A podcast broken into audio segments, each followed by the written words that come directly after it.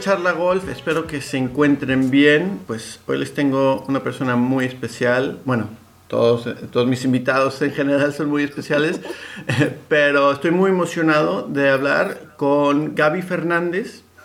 Ella eh, fue recomendada por una amiga mía, eh, que es una gran instructora en la Ciudad de México, eh, que se llama Shanti Granada.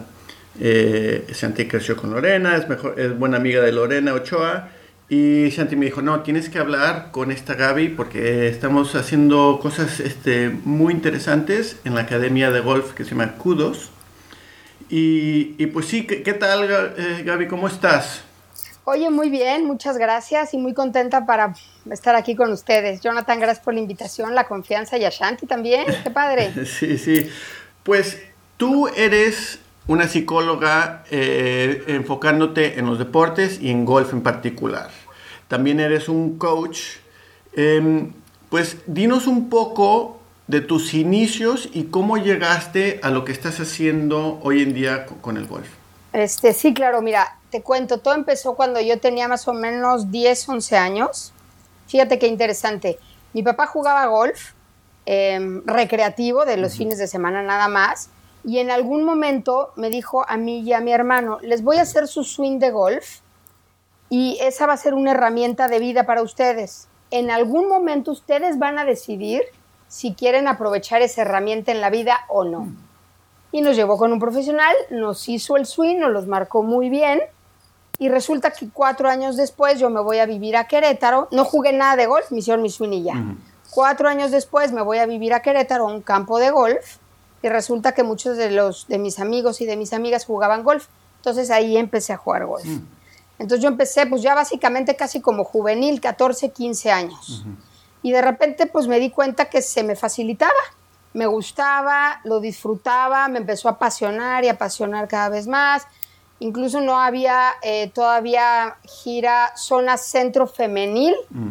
Entonces yo me tenía que ir a Valle de México a jugar golf este, para poder calificar a los torneos ahí nacionales y al Mundial a San Diego. Y resulta que em, me empieza a ir bien en nacionales, me empieza a ir bien en la gira y de repente empiezo con la posibilidad de calificar a un Mundial, al Junior en, San Diego. Em, y mi objetivo era que me fuera muy bien. Entonces todo un año me dediqué enfocada a entrenar como loca este, golf, golf, golf, intensísimo. El caso es que llego al mundial y el día de práctica me va muy bien, este, muy, muy bien. Yo que hubiera tirado unos cuantos abajo de par y me empiezo a poner súper nerviosa porque dije, con este score yo podría ganar el mundial. Entonces me puse nerviosa de pensar, ¿qué pasa si yo gano un mundial? No lo puedo creer. Y al día siguiente me va fatal. Este, al segundo día peor, acabo tirando 86, 90, 92, una cosa, Jonathan, terrible de frustración. Y en ese momento me di cuenta que no era nada técnico, que no era falta de entrenamiento, que algo pasaba en mi cabeza.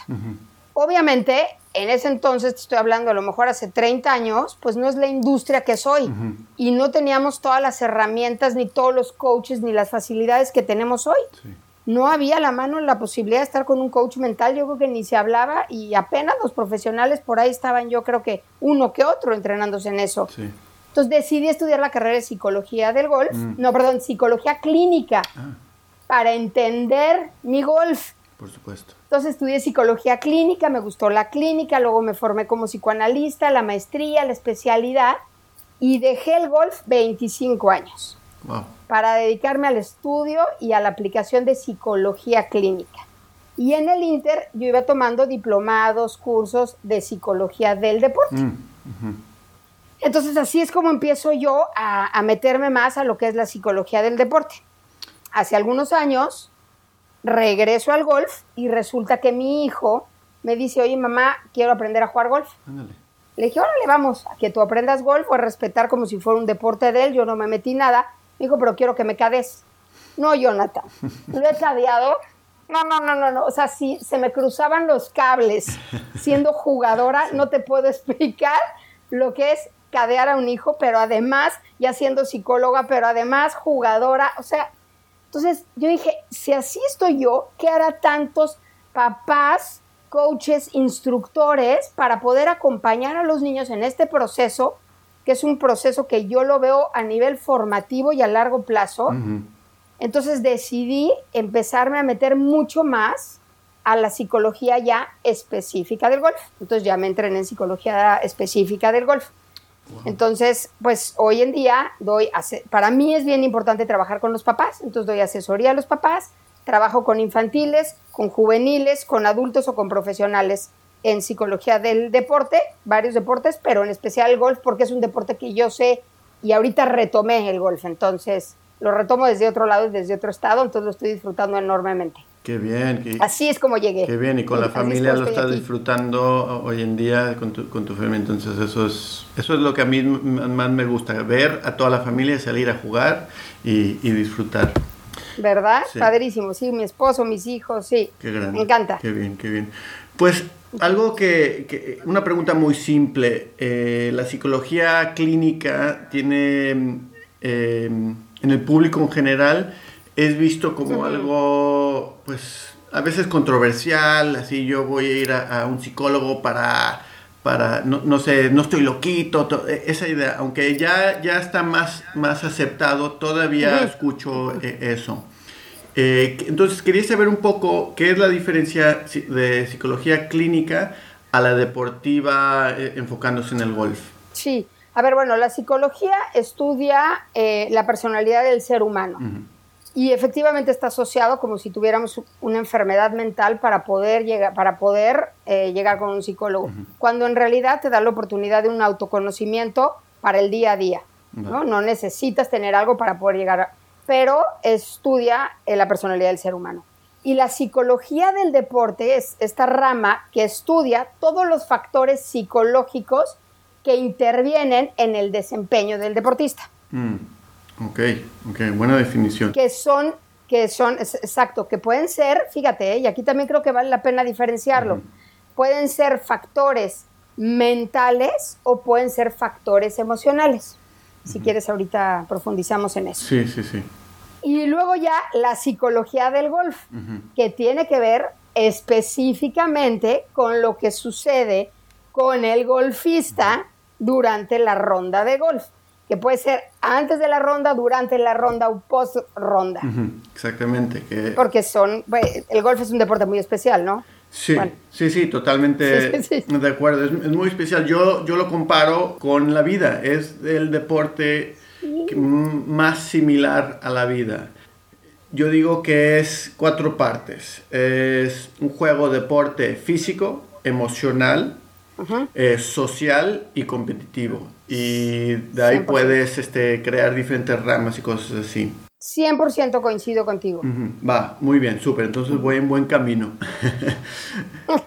Vamos bien. eh, explíqueme un poco el aspecto emocional que encontramos eh, en este juego, ya si es antes, durante y después. A ver, creo que hay que partir del hecho de que el golf es un juego, un deporte, de manejo de distractores. El campo de golf tiene sus retos, tenemos agua, árboles, trampa, ¿no? Y cada campo tiene sus dificultades, pero justo está hecho para que tenga dificultades y nos ponga a prueba como jugadores. Entonces es un deporte de distractores. Los distractores pueden ser dentro del campo, o también hay distractores internos o hay distractores externos. La galería, este, los papás, el papá en específico, que mi compañera le pegue más duro al drive, el score. Entonces, todos estos son distractores que quieren decir que nos ponen en una situación de tensión, ¿sí? O nos ponen nerviosos. Entonces, el golf es un deporte de distractores. El que maneje mejor los distractores probablemente le vaya mejor. Mm. Pero tenemos que partir que hay distractores todo el tiempo. No puedo yo quitar a la galería para jugar bien. Yo no puedo quitar los ruidos para jugar bien. Yo tengo que jugar con las variables que hay y sacar lo mejor que tengo a pesar de las variables que hay de los distractores. Pero tengo que aprender a manejar los distractores. Entonces el golf es un deporte de distractores. Entonces, cuando nuestro cuerpo, y nos podemos ir a cosas de neurociencia, o sea, nuestro cuerpo, nuestro sistema nervioso detecta un distractor, fíjate bien qué interesante, nuestro sistema nervioso para sobrevivir va a detectar distractores en el mundo. Entonces, detecta un distractor, entonces mi sistema nervioso entra en una situación de peligro, el distractor es peligroso, peligroso. Entonces, mi cuerpo entra en una situación de tensión para sobrevivir, de huida o de... ¿no? Fight or flight. entonces, exactamente. Entonces, sin darme cuenta muchas veces, ese distractor entró en mi mente, entro en tensión y cuando llego a la ejecución sin darme cuenta muchas veces, mi cuerpo ya está en un estado de tensión. Y sabemos, por eso es tan emocional y mental el golf, porque es un, es un deporte biomecánico con diferentes movimientos que en segundos alcanza kilómetros por hora. Entonces, cualquier modificación de mis músculos de mi cuerpo por tensión, cambien mi swing, el impacto es distinto y la trayectoria es distinta de la bola. Entonces, todo lo que yo piense y sienta y cómo esté mi cuerpo impacta en la trayectoria de mi bola. Y por eso lo hace tan mental. Entonces, entre más conciencia los jugadores tengamos de estos diferentes estados a los que entramos y de los distractores que tengamos, pues obviamente mucho mejor em, em, jugador voy a ser. Porque voy a poder hacer mi swing lo más natural posible, que esa es la idea. Entreno todas las horas y horas y horas del día y años para tener un swing natural. El problema es que cuando hay tensión, mi swing no es natural. Yo creo que las, las dos palabras claves que, que te he escuchado es el distractor y una palabra muy simple que es aprender, aprender a controlar estos, estos, distractores.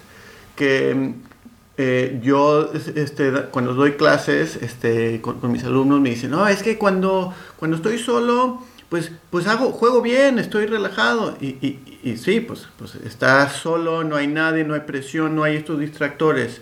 Em, entonces, esa palabra de, aprender, eh, a mí, eh, ahora que, ya soy padre de, dos, eh, dos pequeños, estoy intentando pues enseñarles sobre sus propias emociones. Estoy usando libros como El monstruo de colores para que, para que aprendan un, poco más de, esas este, emociones.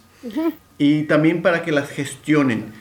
¿Qué es lo más común que tú escuchas de estos golfistas, de estos distractores y cómo podemos aprender este, a, pues, manejarlos. A, manejarlos, a gestionarlos? A ver, creo que em, el enemigo número uno de los principales distractores del golf es todo lo que te lleve al futuro y todo lo que te lleve al pasado. Hmm. ¿Por qué? Porque si yo estoy pensando que tiré un doble bogey y ahora necesito un verdi para recuperarme del doble bogey, inmediatamente mi cuerpo entra en tensión porque necesito ese verdi con esa expectativa para hacerlo. Y perfectamente bien sabemos que cuando buscamos recuperarnos del anterior y queremos y buscamos el score, la mayoría de veces no funciona. ¿Por qué? porque el pasado y el futuro son un distractor. Entonces, y esto aplica, es padrísimo, porque esto aplica desde infantiles, te estoy hablando desde los siete añitos que se puede trabajar con ellos, hasta profesionales, el reto principal es mantenernos en el presente y en el now, en este tiro. ¿Cómo le hago para que en este tiro, en esta ejecución, yo tenga los menos distractores posibles, los menos pensamientos posibles y haga mi swing natural este tiro. Sin pensar que este tiro se convierte en verdi, sin pensar que este tiro puedo ganar con este tiro, sin pensar en el score. O sea, quitarnos el pasado y el futuro tiene que ser el reto número uno, que es todo un entrenamiento para poderlo hacer. Por eso hoy todas las corrientes de mindfulness y todo eso este, funcionan mucho porque es como estoy en el ahora, en el aquí y en el ahora. ¿no? Yo, por ejemplo, uso mucho em, em, el, ajedrez, el juego del ajedrez para explicárselo a los niños, en donde, a ver, cuando te comen una torre, ¿tú te quedas llorando por la torre? ¿O tú ya estás pensando en tu siguiente movida? No, no, yo estoy pensando en mi siguiente movida. Mm. Ah, igual pasa en el golf. Si te comieron la torre, tiraste un mal golpe, un doble bogey, un triple bogey, ¿qué crees? Tenemos que estar pensando en cómo llegas a tu siguiente tiro. Porque el problema no es el doble bogey, sino la tensión con la que llegas y enfrentas los siguientes tiros que se te convierten en doble, triple bogey, bogey. La recuperación del doble bogey salió más cara sí, sí, que el doble bogey. Sí, sí. ¿Sí? Entre más, entre más Por ejemplo, eso es importante. Y, entre, y además estás esperando que llegue el Verdi para recuperarte. Sí, sí, sí. Entonces, peor. Entonces ya te costó la ronda o te costaron tres, cuatro golpes que te hacen la diferencia, ¿no? Para una calificación, para un torneo, para donde sea. Sí, sí. Exactamente. Entonces, ayudar a, a cualquier jugador a llegar en su mejor estado mental y emocional, físico, al siguiente golpe, Jonathan, para mí es lo más importante o sea, como que estamos acostumbrados a dedicarnos mucho a la toma de decisiones en el golf, o sea, a la toma de decisión de ese tiro y a la ejecución del tiro. ¿No? Esos minutitos como si fueran el momento de máxima concentración del jugador, porque depende cómo ejecutes y lo que te pase por la cabeza es lo que determina tu tiro. O sea, estoy totalmente de acuerdo y también es un entrenamiento no tener pensamientos durante la ejecución, que si quieres ahorita platicamos, que es bien padre. Sí, sí. Pero nadie habla de la parte más profunda del golf, que a mí es la que más me gusta, que se llama entre tiro y tiro.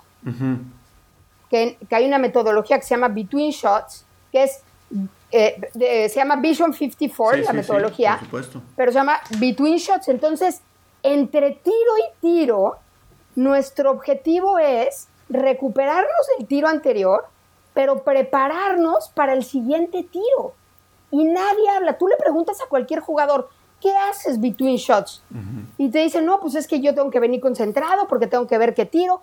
Y la verdad es que no hay cabeza que aguante 5 o 6 horas de concentración. Sí, sí. Entonces, between shots también aplica ciertas herramientas para que el deportista también pueda mandar la atención a otras cosas que no sean necesariamente golf y que llegue lo más preparado y en el mejor estado posible para ejecutar su siguiente tiro. ¿Ve qué padre? Sí. entonces tienes del drive a tu tiro de fairway, ¿cómo le voy a hacer para llegar yo lo más preparado a mi siguiente tiro? En lugar de, es que yo necesito verde y llego y necesito verde. ¿Ve la diferencia? Sí, sí, sí cómo llego yo con lo mejor que tengo en mi siguiente tiro. Entonces tenemos 200, 250 yardas, 300 yardas para prepararnos. y esa es la parte para mí más profunda del golf. y, Me encanta. Y es, es aprender a, distraerte o estar eh, presente en el entorno en, que, en el que estás. O quizás es las dos, no sé. Eh, exactamente, o sea, para llegar lo más preparado tiene que ser físicamente, mentalmente y emocionalmente. ¿No? Porque para mí todas estas son como human skills que tenemos que integrar al golf. Entonces, físico, mental y emocional. Físico, pues te hidratas, comes, checas tus niveles de tensión, te aflojas un poquito, checas que no estés acelerado, la respiración, te vas monitoreando. Luego, eh, todo lo que implica mental es qué haces con la cabeza tú finalmente tienes la oportunidad de controlar a dónde se va tu atención. Mm. Entonces, tu atención para poder estar en el aquí y en el ahora, tenemos, entra por los sentidos. Entonces, darte chance de respirar, de ver el campo, de sentir el viento, que todo eso pues, también nos va sirviendo, platicar un poco con los compañeros, ¿no? O sea, no por platicar con los compañeros quiere decir que lo estamos distrayendo y estamos perdiendo enfoque, para nada. Al revés, la cabeza se va un poquito hasta de vacaciones, lo agradece. Porque si no, empiezas con pensamientos y un diálogo interno bien negativo y con miedo. Y si no puedo, y si estoy en los árboles, y si no la saco, entonces voy a hacer doble bogey. Entonces la cabeza, vamos, de vacaciones un rato.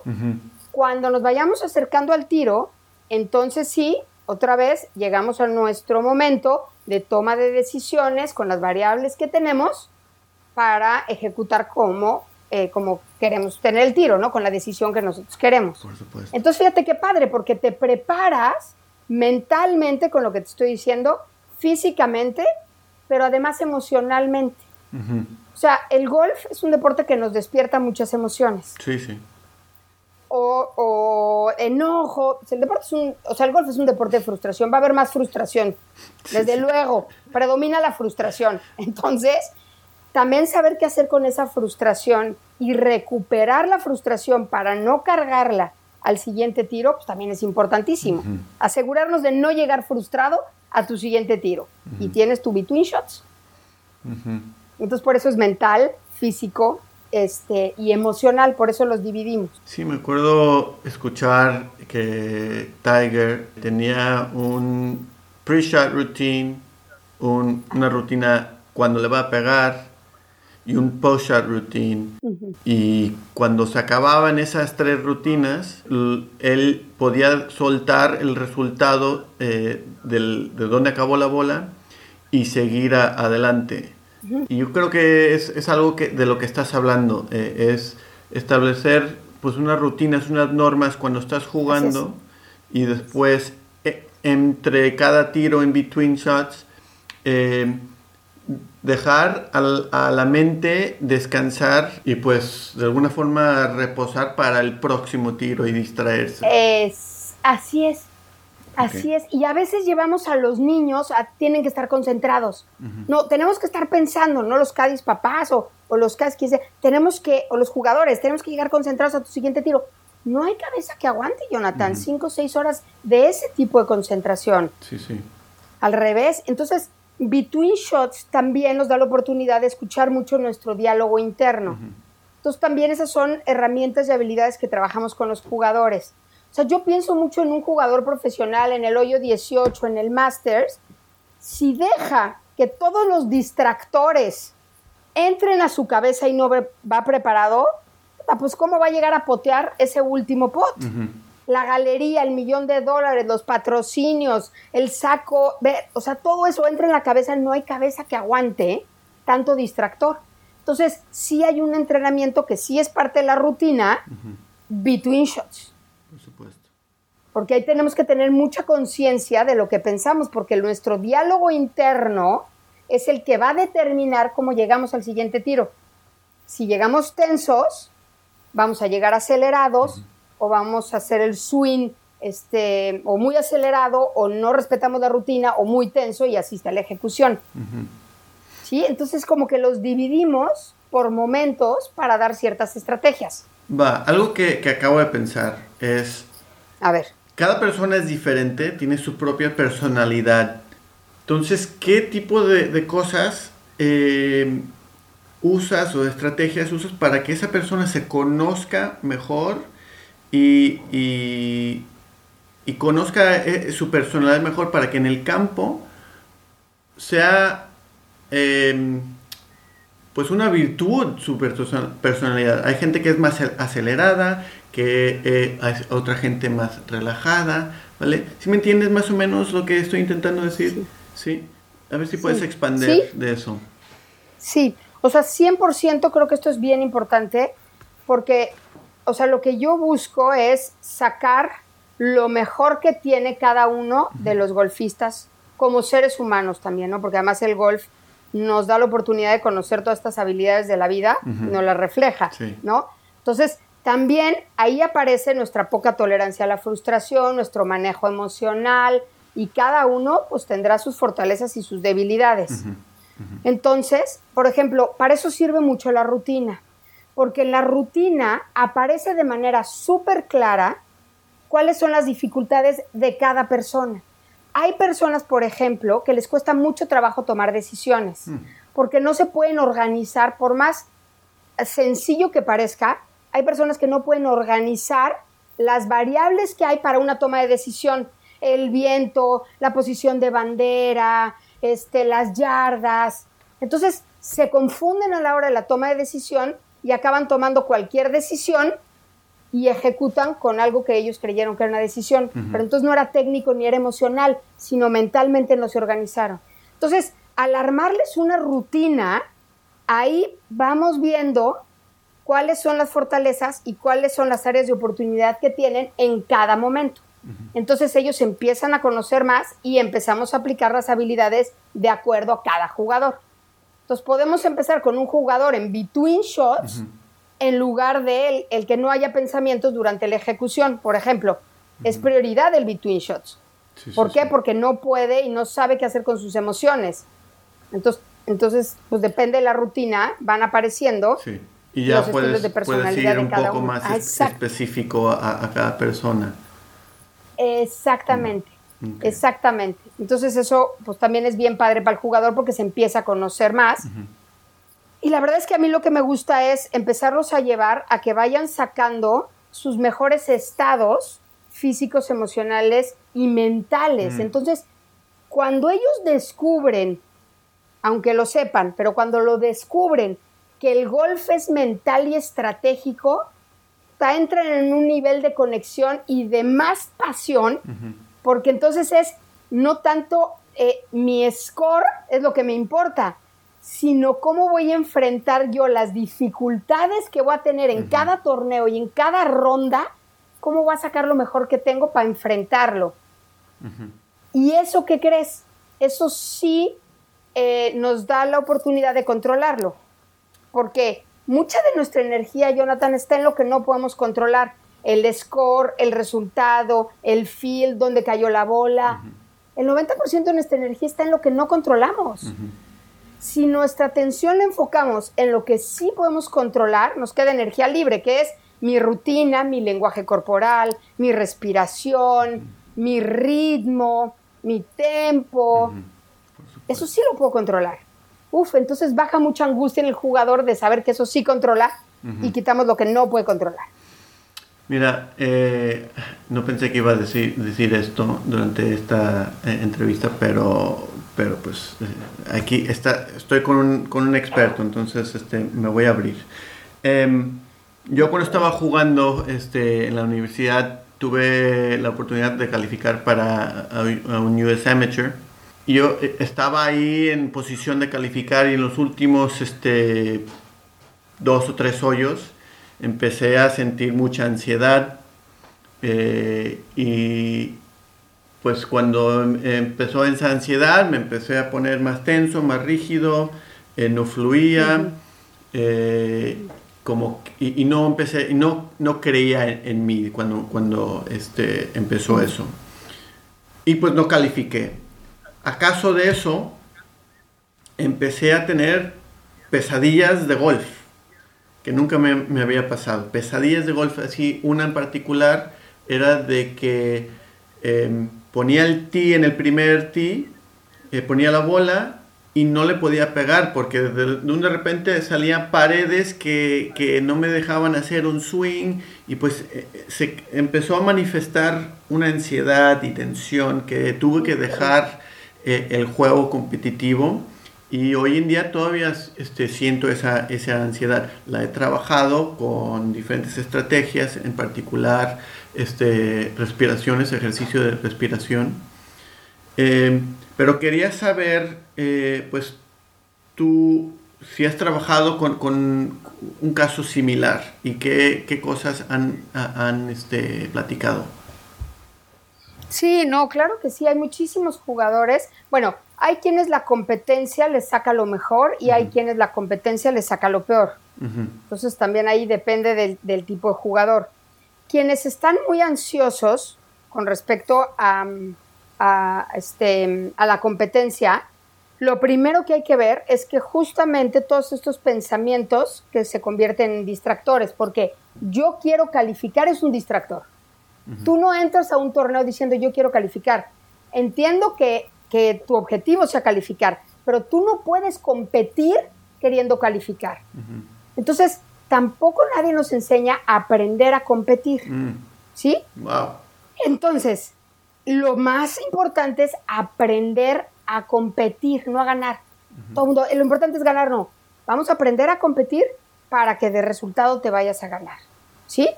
Entonces, otra vez, regresando con la rutina, vas aplicando habilidades y estrategias específicas. Por ejemplo, antes del tiro, que es la toma de decisiones, que son todas las variables, ¿no? Para tomar una decisión, para tomar el bastón que tú decides que vas a pegar, ahí el objetivo es tomar la decisión y sentirte seguro con la decisión que tú tomaste. Entonces, agarras el bastón, este es el bastón que quiero, haces el swing de práctica con un objetivo, que tu swing de práctica sea o aflojar o sentir el movimiento que estás entrenando, como si fuera un drill, ¿no? O haces eso y una vez que ya tomaste la decisión, marcas una línea y entras comprometido a tu tiro. Entonces está estrictamente prohibido entrar a tu ejecución, por eso los swing de práctica siempre son fuera, mm. porque si no, el swing de práctica tiene muchos pensamientos y contaminas tu tiro. Entonces les enseñas a los jugadores a hacerlo fuera. Entonces haces tu swing fuera, tomas la decisión, visualizas, respiras y cruzas la línea del compromiso y la decisión con un lenguaje de confianza y de compromiso. ¡Pum!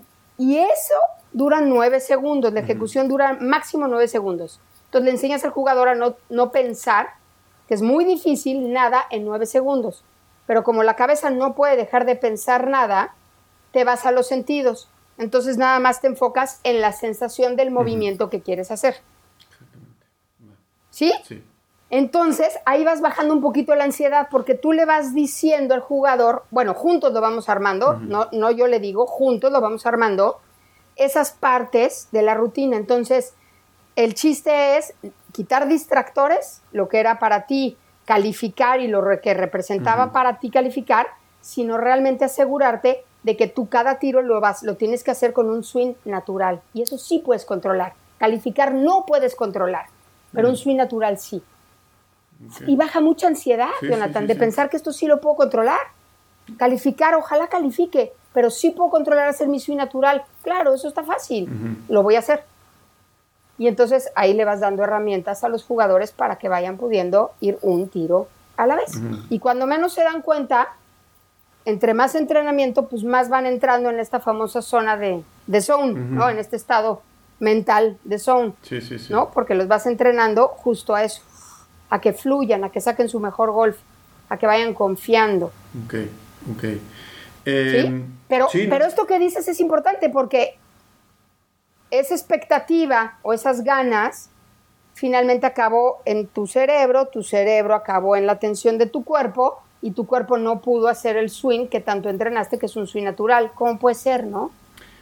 Sí, es, que hoy en día pensándolo, eh, bueno, ahora que lo estás diciendo, sentí como que, pues, eh, bueno, si tuviera esta, esta información eh, en esos tiempos, quizás hubiera sido otro rollo y quizás este, hubiera calificado, no sé, pero eso, lo que tú has dicho es que eso realmente no era lo que me debería estar enfocando, me debería estar enfocando en el proceso eh, de, de, la, de pegarle a la bola, de estar en, el momento, one shot at a time. Exacto.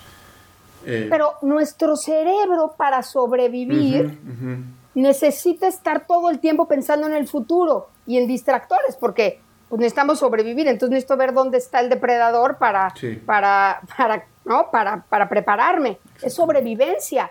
Pero en el golf tenemos que ir en contra de que nuestro sistema nervioso esté pensando en el futuro. Entonces, por eso es todo un entrenamiento, porque es cómo llevo a mi cerebro a no pensar en el futuro, sino traerlo aquí y sentirme con confianza y seguridad, ¿no? Porque el golf es un deporte de confianza. Por supuesto. De seguridad. Por supuesto. Algo que, dijiste es que pues tú ya eh, eh, estás actuando a veces como caddy, ¿verdad? Y ser caddy de de tus pequeños es algo difícil, aunque tú eres una profesional este, de, sports, sports psychology, eh, es muy difícil. Entonces, siendo que es difícil para ti, pues imagínate la gente que no tiene tu educación y tu experiencia. Em, una pregunta muy simple, ¿qué nos puedes decir para hacer eh, mejores Cádiz a, nuestros hijos nuestras, y nuestras hijas? Sí, y justo eso estamos trabajando mucho con Kudos, Mm. para trabajar mucho con los papás, porque antes no se acostumbraba que los papás ni fueran galería ni fueran Cádiz. Entonces, lo primero que hay que hacer es que el objetivo que tenemos como papás es asegurarnos de que los niños disfruten el juego y el deporte física, mental, social eh, y socialmente. Ese es nuestro objetivo. ¿no? no lo podemos, no es que ganen, si ganan qué padre, pero nuestro objetivo tiene que ser que lo disfruten. Ahora, siendo Cádiz, nuestra función es ser Cádiz, no ser papás. Para empezar. Entonces, por ejemplo, yo con los papás trabajo mucho como, como si los niños trajeran un tanquecito de emociones, que cuando les llenamos ese tanquecito de emociones a los niños, los niños empiezan a jugar con más confianza. Pero con comentarios podemos vaciarles su tanquecito de emociones y empiezan a jugar peor. Entonces, armo una lista con los papás en donde qué comentarios, esto previo a los torneos, porque a la hora del torneo ya se hace un desastre. Sí. Ya, ya lo perdimos, ya están en rojo todos, ya es un desastre. Eso se tiene que planear y programar con ellos. Entonces, ¿qué comentarios puedes hacer tú que el tanquecito de, de tu hijo se llene emociones? Entonces, si tú le dices, tienes que tirar Verdi, porque si no tiras Verdi no vas a ganar y nunca más te voy a llevar al siguiente torneo, tanquecito para abajo. A diferencia de, oye, yo confío en ti, yo sé que lo estás haciendo muy bien. No pasa nada, vamos al siguiente golpe, lo vamos a hacer muy bien. Yo confío con- en ti, yo estoy aquí contigo. No pasa nada, fue una mala decisión. ¿Qué crees? Al siguiente vamos a hacer. Entonces, ayudo a los papás justamente a que tengan este diálogo, ¿no? Y estas, y estas herramientas para la, para la hora que se presenten las dificultades, porque se van a presentar, sepan qué hacer. Porque si no acaban saliendo, se meten a otro Cádiz, lo regañan, lo amenazan, lo castigan, ya le, qui- ya le dijeron que van a Disney, le quitaron Disney, le dieron bastones, le quitaron bastones. Una cosa en donde además, que para mí esto es bien importante, Jonathan, para mí lo más importante que puede tener un niño en el mundo y, y en, y en su corazoncito y en su cerebro es el vínculo con papá y mamá. Entonces, condicionar el vínculo por un score, por un resultado, me parece terrible. Entonces, esto todo el tiempo se lo digo a los papás, no condicionen el vínculo. Que la autoestima del niño y la relación del niño con ustedes no dependa del score y del resultado. Y fíjate, eh, el 75% de los niños a la edad de 13 años dejan el deporte. 75%. La principal razón que dicen es la presión que sienten por parte de los papás. Y cuando tú le preguntas a los niños cuál es el peor momento que te puedes acordar en tu historia, te dicen en el coche de regreso de un torneo. Hmm. Me parece tristísimo, Sí. porque tienen una hora de escuchar a papá y a mamá, te dije otra vez, crees que no nos cuesta, y entonces ve tu actitud, ta, ta, ta, ta, ta. Pues ahí el tanquecito va para abajo, el vínculo lo estamos metiendo demasiada interferencia, ¿no? Entonces, creo que los papás hacemos lo que podemos, pero también vale la pena ser un poquito humildes y decir, necesitamos entrenarnos. No sabemos, nadie nos enseñó. Si a nosotros no nos enseñaron, Jonathan, a regular nuestras propias emociones por los estilos de crianza Sí. con los que crecimos, ¿cómo vamos a ayudar a nuestro hijo a regular sus emociones si nosotros no tenemos ni idea qué hacer con nuestras propias emociones? Sí, sí. totalmente. Entonces, ayudar a papá y a mamá para que también conozcan y respeten las emociones de los niños, porque además es, no te puedes enojar, no se vale enojarte. ¿Y qué crees? Sí se vale enojar. No se vale romper un bastón, no se vale pegar, no se vale hacer una serie de cosas, pero enojarte sí se vale. Y entonces los niños descansan cuando les dicen, sí, sí se puede enojar. Lo que no se vale es que te cueste 10 golpes. O lo que, lo que tenemos que hacer es que te cueste los menos golpes posibles tu enojo. Pero ¿qué crees? Sí, si te enojas mejor, ¿qué hacemos para que, para que te recuperes rápido? Entonces hacemos un plan de manejo de emociones con los niños. Pero que se enojen. Mimo que no. Sí, sí, no, no, no. Eh, Entonces, pues la capacitación con los papás pues, es importante, que es lo que estamos haciendo con Kudos, que me encanta. sí, no, no, no, es- se me hace una super idea. Este, y aparte, eh, eh, un, un plan de comentarios, pues, pues es- así no te tienes que preocupar. Sí, este, Ya tienes un plan y, vas diciendo los comentarios y, vas aceptando el resultado que, pase, pase lo que pase, pero como, padre, pues una no tienes esa carga de que, oh, tengo que, tengo que decir la cosa correcta, tengo que eh, eh, amar a, mi, a mi bebé, a mi, a mi hijo. Si ya lo tienes bien planeado y, vas a estar ahí apoyando. Tranquiliza. Ajá. Exacto. Exacto. A tu jugador, a tu, pequeño. Y además, ¿qué creen? Es su golf, no nuestro golf. Si él decide tomar la decisión que toma, hijo, nos va a costar mucho trabajo, pero es su decisión. Nosotros podemos darle un comentario, pero es su decisión y es mejor que tome su decisión, aunque sea equivocada. Pero reforcemos su seguridad y luego veamos qué pasó a generarle miedo y temor. Es su golf, no nuestro golf. Y además somos Cádiz, o sea, le das el bastón al patrón y le limpias el bastón y lo que quiera, patrón. Lo que digas, patrón, está en tus manos. lo que diga, patrón. Usted diga, patrón. lo que pasa es que el patrón sí nos grita. Sí. Entonces ya no nos gustó como papás y nos echa la culpa. Tú me diste el bastón equivocado. Y ahí ya los cables se nos cruzan. Nunca, es, nunca es la culpa del jugador, ¿verdad? Siempre hay que echar la culpa. No, es que es la bola, es el que el palo, es el que el caddy. No, no, no, ya. Ya va muy bien, muy bien. Bueno, hoy, ¿sabes qué? Me está encantando esta, esta charla eh, y, yo creo que podemos hacer algo más en el futuro. Eh, eh, porque pues este está súper interesante y aparte yo estoy yo personalmente estoy aprendiendo un montón eh, que, que, esto pues también es para mí ¿eh? este podcast también es para mí entonces eh, voy a usar este espacio para preguntarte que si te interesa hacer pues algo seguir colaborando con charla golf quizás este de vez en cuando nos dices unos consejos y, y, y así la audiencia pues disfruta. Claro, Jonathan, me encanta la idea. ¿Sabes qué? Yo creo que así como Tiger Woods empezó a romper un poquito como el golf, en el que se venía de que el, golfista era un poquito más, no era un atleta, más panzoncito, las golfistas igual, y de repente se convierte en un, en un, en un atleta y fitness y todo el rollo.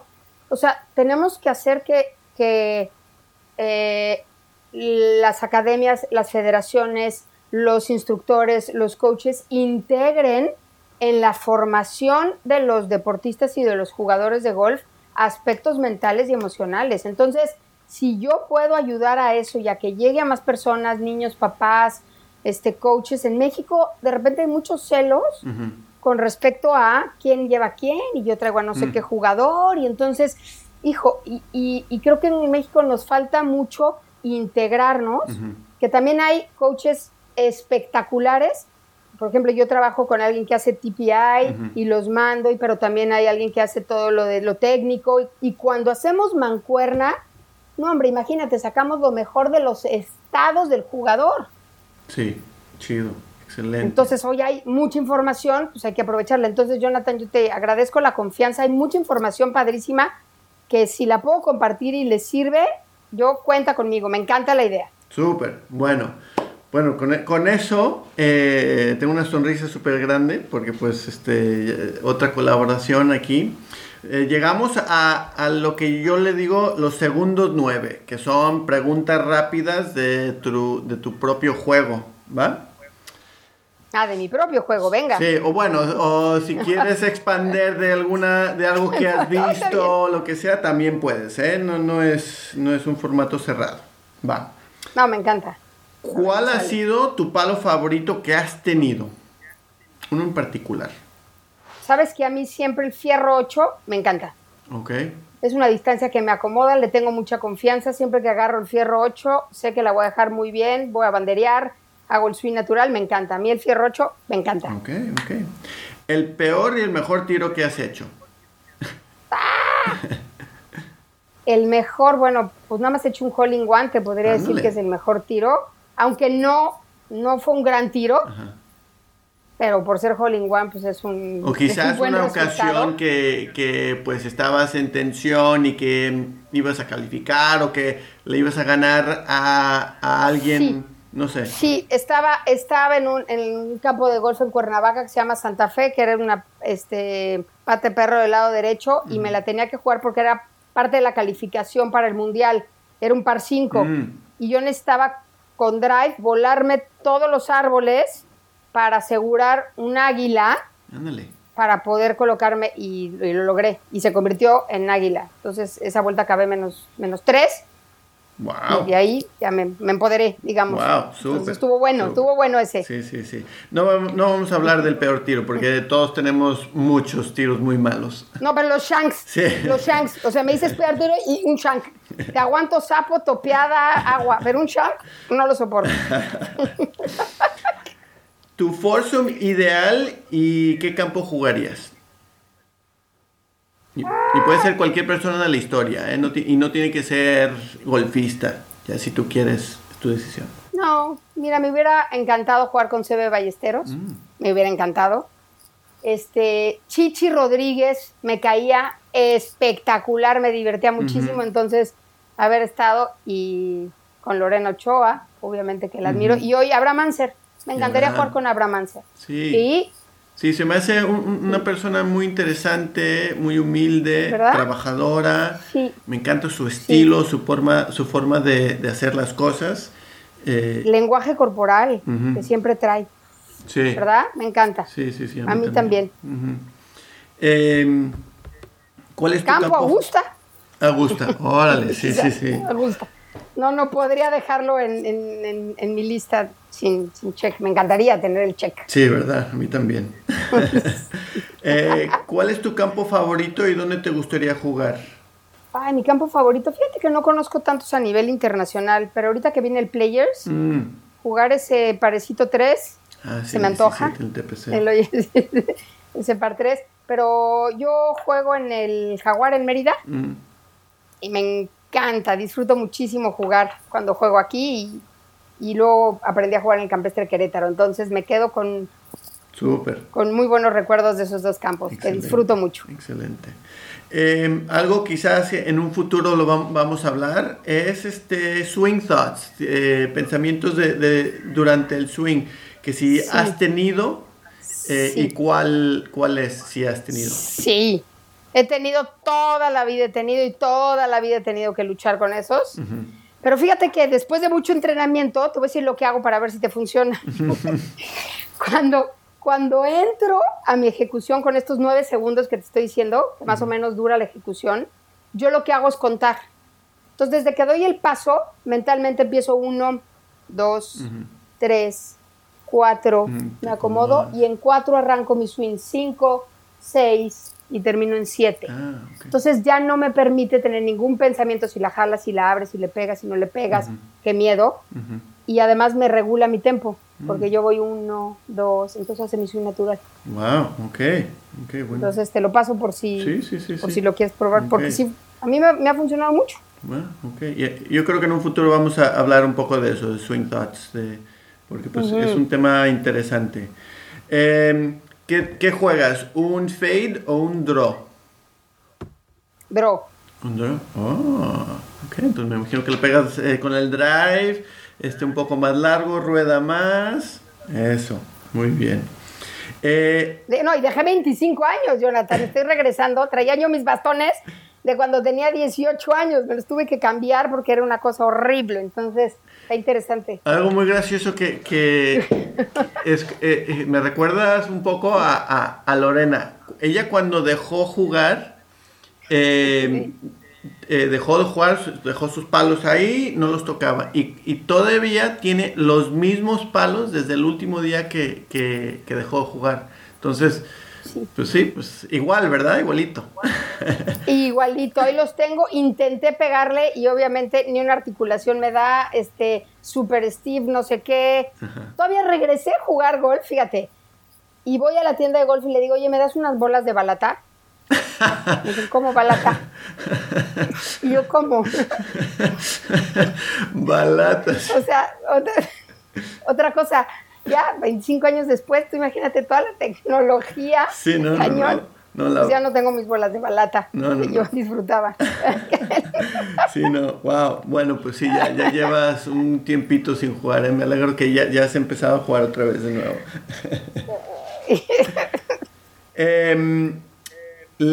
Si, cuando le hablas a la bola, ¿qué le dices? Hijo. Ay, mira, me he entrenado mucho justo como para estar lo más neutral posible mm. durante la trayectoria de la bola. Me he entrenado, trato de estar muy neutral, pero no dejo de decirle, abre, abre, abre, abre, cierra, cierra, cierra, mm. cierra, este, no, cae, cae, por favor, por favor, cae, cae, para, para, para, para, para. ¿No? Mm. sí, sí, sí. Pero es lo único que hago. Métete, métete, por favor.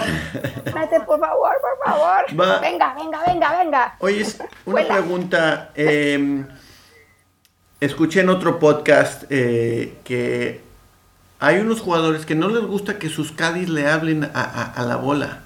Quería eh, saber un poco tu opinión de eso, quizás del lado psicológico de eso. Entonces, eh, quizás es un tema para el futuro. Va, sí, es un tema para el futuro. Hablar. No, digo, es un tema entre supersticiones, entre religiones, entre, o sea, ahí entran otros aspectos, como si, si el pensamiento del otro o el diablo o del otro influyera, ¿no? Como me está echando el mal del ojo. Va, ok. Va, muy bien. Bueno, seguimos. Eh, ¿Qué te gusta comer durante la ronda y qué te gusta beber después de, de jugar 18 hoyos? Ay, ya, Jonathan. Me encantaría decirte eh, barritas y pistaches, pero ya a estas alturas me encanta pararme y echarme unos chilaquiles a la mitad de la ronda entre 9 y 9. no, pero en torneos obviamente no. Sí, eh, para, la... Sí, sí, sí, sí, sí, sí. Y beber, no, pues sí trato de hidratarme eso sí todo el tiempo con agua. Y si voy con mis amigos, que hoy para mí ya el golf déjate lo competitivo. Para mí ya es un placer jugar golf. Lo doy gracias cada que estoy en el campo de golf con la gente que quiero estar, con los amigos que quiero estar. Y terminando me siento en el hoyo 18 y me echo un tinto de verano. Me encanta. Ándale, un tinto de verano. Muy bien, me gusta. Eh, Eso ya fue muy personal. No, no, no. Sí, yo, también. Yo después con mis amigos también una cervecita o, lo que sea. Una una bebida que, que, nos ayuda a disfrutar más este, el golf o a regularnos después de la ronda. Porque, Ándale, regular. de la frustración. Tu héroe del golf pasado y del golf presente. Ay, ¿sabes quién me encanta? Annika Sorenstam. Mm. Sí, sí, me encanta. Me parece también una jugadora súper completa. Porque puede haber jugadores de golf, sí, muy mentales, que han hecho muchas cosas, pero pero en lo integral como seres humanos tampoco me, conectan mucho. Entonces, Annika Sorenstam y Lorena Ochoa me parecen súper completas, me encantan. Vale, eso fue de golf pasado, ahora de golf presente. Ay, no sé, no sé quién decirte, fíjate. Va, entiendo, no te preocupes. No sé. Eh, bueno, para acabar, eh, si nos puedes decir quizás un libro eh, que, nos guste em, para, implementarlo en el golf. También, ¿quién sería un, buen invitado aquí en Charla Golf que nos pueda dar pues este perlas de, de sabiduría como nos las has dado tú?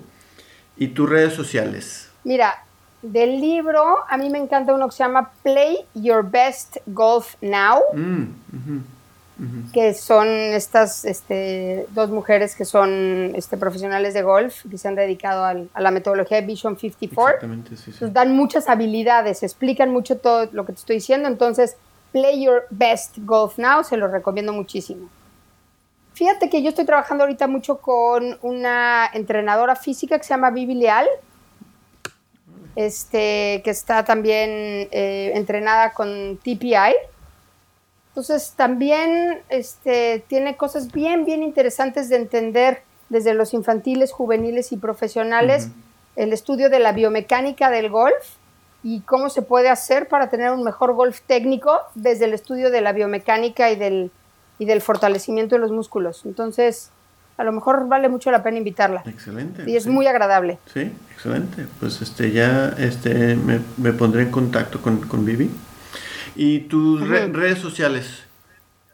Ay, mira, no soy muy activa, pero en Instagram estoy gaby.fedes.v. También, digo, voy a aprovechar, voy a dar una plática con Kudos, que se llama La mente en el golf. Entonces, si buscan Academia Kudos, vamos a empezar un, este, un taller de dos sesiones para papás, entrenadores y coaches y todos los que quieran saber alrededor de eso. Está bien, padre. ¿Esa fecha cuál va a ser? El 23 de marzo. 23 y 30 de marzo. Excelente. Bueno, Gaby, Muchísimas gracias por este tiempo, eh, te lo agradezco un montón y, y, estoy muy emocionado para, para el futuro y, este, escuchar más este, de lo que tienes que decir y aprender eh, y implementarlo en, mi propio juego y en los juegos de, mis alumnos. Ay, no hombre, Jonathan, no hombre, gracias a ti, yo también este, estamos bien conectados y acordarnos que no nada más hay que ser mejores jugadores, sino también mejores seres humanos dentro del campo de golf.